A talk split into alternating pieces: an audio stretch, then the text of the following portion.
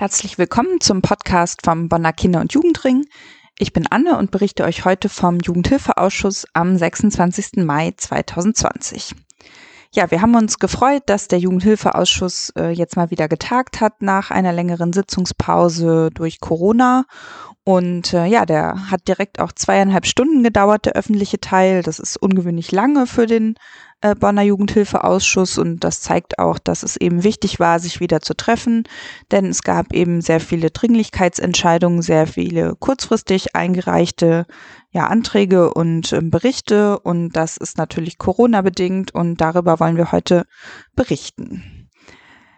Ein ähm, Thema oder Themen, die uns jetzt nicht äh, direkt betreffen, die aber einen Großteil der Sitzungsdiskussionen aufgemacht haben, äh, ausgemacht haben, sind die Kitas in Bonn.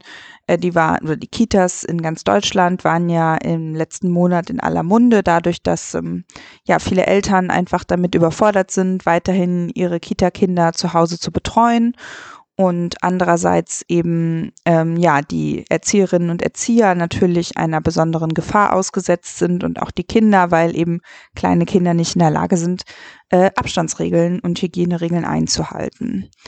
Ja, deswegen wurde ähm, beispielsweise darüber diskutiert, ähm, WLAN in städtischen Kitas ähm, zu etablieren. Das war ein Antrag der SPD, die eben erreichen wollten, dass da WLAN ähm, und Tablets zur Verfügung gestellt werden, damit die ErzieherInnen eben äh, mit den Eltern und mit den Kindern in Kontakt kommen können in solchen Zeiten, damit die auch ihre Dokumentation vernünftig machen können und eventuell auch ähm, medienpädagogisch mit den Kleinen schon arbeiten können. Gab es noch einen Änderungsantrag ähm, der Koalition zu und ja, da wurde ähm, lange kontrovers darüber diskutiert, ob man das denn jetzt bräuchte oder nicht und ob man da nicht noch ein langes Konzept zu entwickeln müsste oder nicht. Und ähm, ja, im Endeffekt ähm, hat man sich jetzt darauf geeinigt, dass ähm, ja, man erstmal noch ein bisschen abwartet, dass die Stadtverwaltung das prüft, wie aufwendig das überhaupt ist, ähm, erstmal die technischen Gegebenheiten äh, zu schaffen und äh, dann muss natürlich auch ein medienpädagogisches Konzept geschaffen werden, ähm, damit mit den Kindern dann auch da vernünftig gearbeitet werden kann.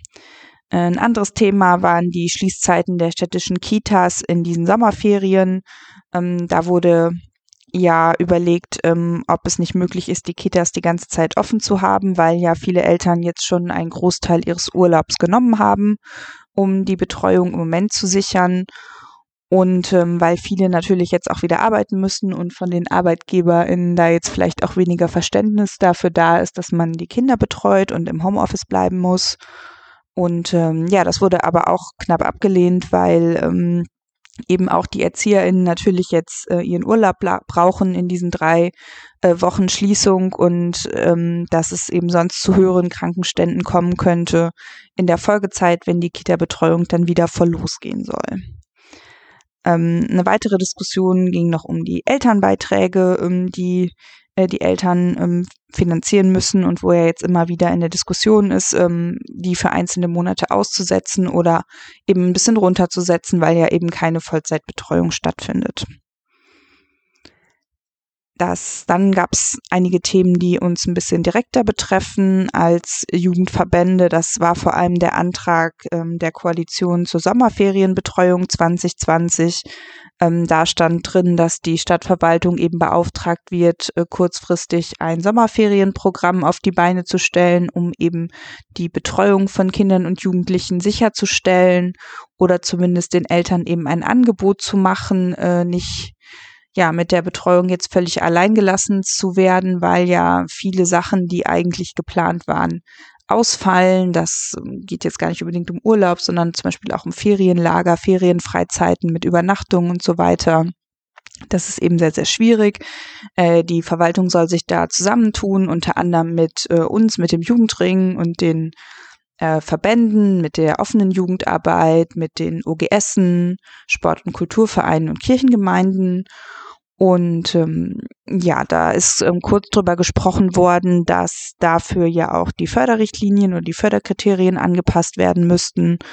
Mm, da haben wir auch ein paar Vorschläge ähm, zu gemacht, dass zum Beispiel ähm, ja kleinere Gruppen schon gefördert werden können, weil man ja in kleineren Gruppen arbeiten muss, dass mehr BetreuerInnen gefördert werden können, weil man eben einfach für mehr Kleingruppen mehr LeiterInnen braucht, dass ähm, Stadtranderholungen auch mit weniger Veranstaltungstagen gefördert werden können.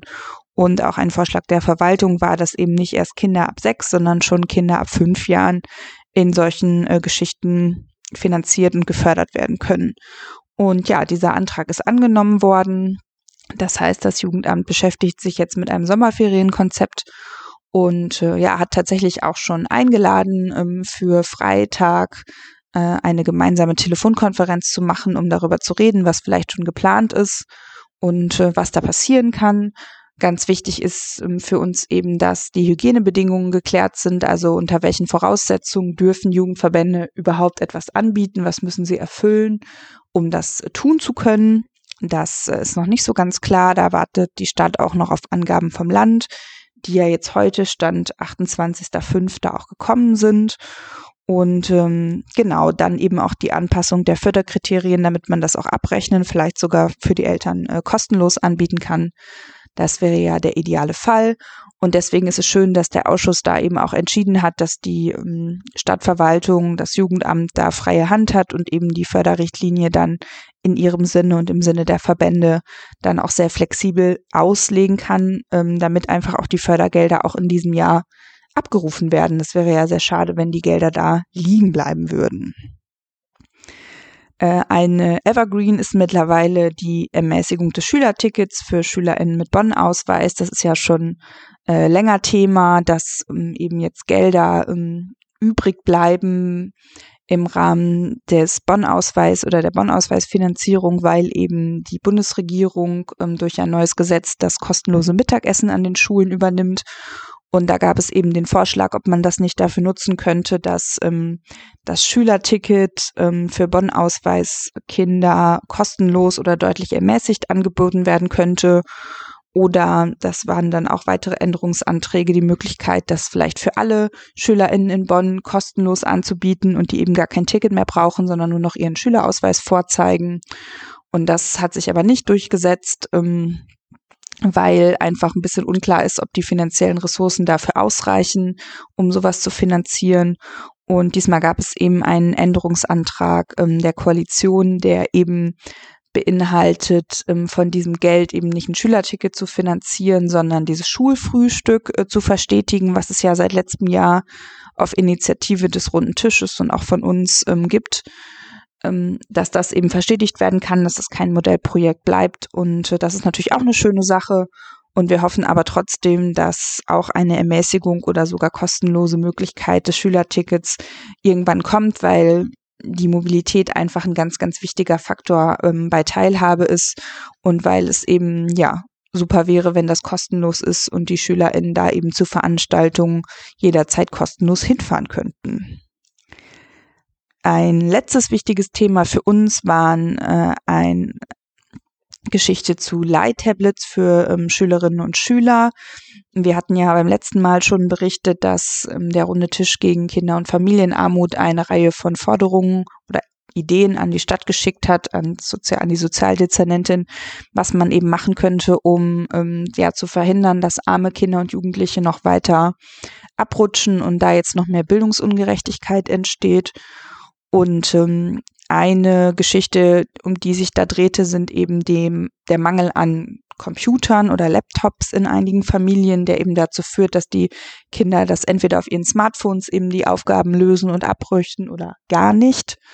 Und ähm, da gibt's ja auch Förderungen ähm, vom Bund, jetzt Versprechungen für 150 Euro pro Kind, aber das reicht natürlich nicht, um ein äh, vernünftiges Gerät anzuschaffen. Und deswegen hat eben die SPD vorgeschlagen, dass Schülerinnen und Schülern Light-Tablets zur Verfügung gestellt werden sollen, ähm, wenn die das brauchen. Und da wurde ein bisschen drüber diskutiert. Das Problem, das wir dabei auch sehen, ist, dass das ja nicht heißt, dass die dann damit umgehen können, wenn man denen so ein Tablet in die Hand gibt, weil ja gerade jüngere Kinder einfach ähm, nicht die Medienkompetenz haben, um dann mit so einem Ding ähm, das einfach ähm, runterzuladen, die Aufgaben und äh, die dann auch zu lösen, sondern die brauchen dabei Unterstützung. Und ähm, ja, unter anderem deswegen ist das eben ohne Empfehlung ähm, oder ohne Votum in den Schulausschuss gegangen, der sich jetzt eben ja damit beschäftigen soll, wie ähm, das Lernen auf Distanz auf Dauer eben tatsächlich für alle funktionieren kann. Ganz am Ende wurde noch kurz über den Bonner Aktionstag zum Weltkindertag 2020 gesprochen, ähm, an dem wir ja auch immer teilnehmen. Das ähm, findet natürlich in diesem Jahr nicht ähm, statt, weil es eine Großveranstaltung ist, die man so nicht planen und durchführen kann. Und da wurden wir darüber informiert, dass es aber eine Arbeitsgruppe gibt, die sich damit beschäftigt, möglicherweise ähm, ja das Alternativ irgendwie vielleicht online oder so stattfinden zu lassen. Und da konnte die Stadtverwaltung aber noch keine genaueren Auskünfte drüber geben. Ja, äh, leider wieder nicht im Ausschuss ähm, war der neue Fördervertrag für den Jugendring. Das ist leider immer noch nicht ähm, passiert. Wir haben immer noch keine Rückmeldung von der Stadt zu unserem Vorschlag zu diesem Fördervertrag erhalten und ähm, ja, hoffen eben, dass das ja tatsächlich im nächsten Jugendhilfeausschuss passieren kann, denn der ist erst im August und danach ist ja die Kommunalwahl. Deswegen kann man ja davon ausgehen, dass möglicherweise dieses Jahr dann nach August gar kein weiterer Jugendhilfeausschuss mehr stattfindet, weil sich der Rat und die Ausschüsse dann ja erst konstituieren müssen. Und ja, deswegen ist es für uns einfach sehr wichtig, dass äh, spätestens im August dann jetzt auch über unseren weiteren Fördervertrag entschieden werden kann, damit wir eben gut ähm, für die Jugendverbände und für die Kinder und Jugendlichen in Bonn weiterarbeiten können. Und äh, ja, damit verabschieden wir uns in eine längere Pause eben und hören uns im August wieder. Tschüss.